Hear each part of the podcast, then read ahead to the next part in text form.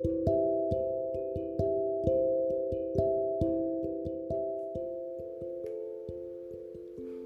んにちは。読んでつながる力に変えるリーディングファシリテーターの水木です。ここでは私が読んだ本からの気づきや思考の変化をお話ししています。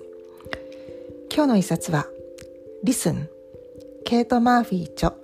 松丸里美役日経 BP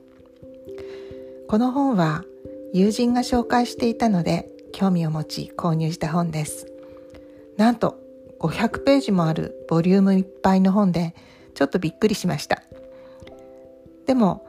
パラパラとめくってみた感じは紙質も私好みだし活字の大きさもちょうどよくて役者の力でもあるのでしょうけど文体が綺麗で分かりやすいです。これなら500ページもさらさらと読み進められそうです。また、えー、最近の私のテーマは聞くことなのでまさに今ぴったりの本だと思いました。著者のケイト・マーフィーはアメリカのジャーナリストで特に人間関係や人の行動を科学的に分かりやすく解説することに定評があると紹介されています。初めて読む本なのでまずはいつものように著者に問いを立ててみました。私は元教員で現在コーチとして活動していますが私が今一番望んでいることは学校の中に空気のようにコーチングがある状態を作るということなのですがうんそのために私が何をすればいいのかという問いを立てて本を読んでみました。本からもらった答えは3つです。1つは他の人と共に考え行動することで発見しなさいです。自分の経験や慣れ親しんだ方法で進めると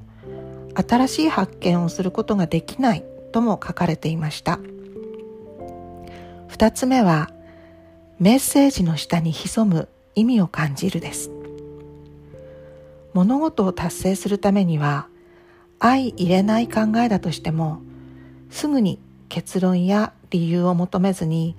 不確かさや謎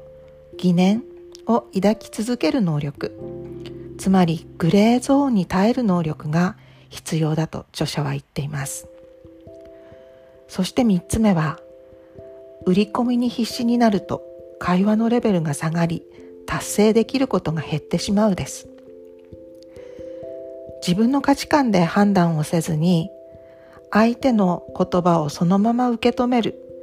そんな会話を繰り返すことで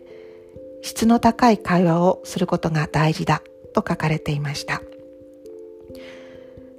これは私が立てた問いに対する私が受け止めた答えなので他の方の受け取り方は違うと思いますがこれでこの本には馴染み感を持つことができましたこの3つの答えを頭の片隅に置いてこれから少し詳しく読んでいこうと思います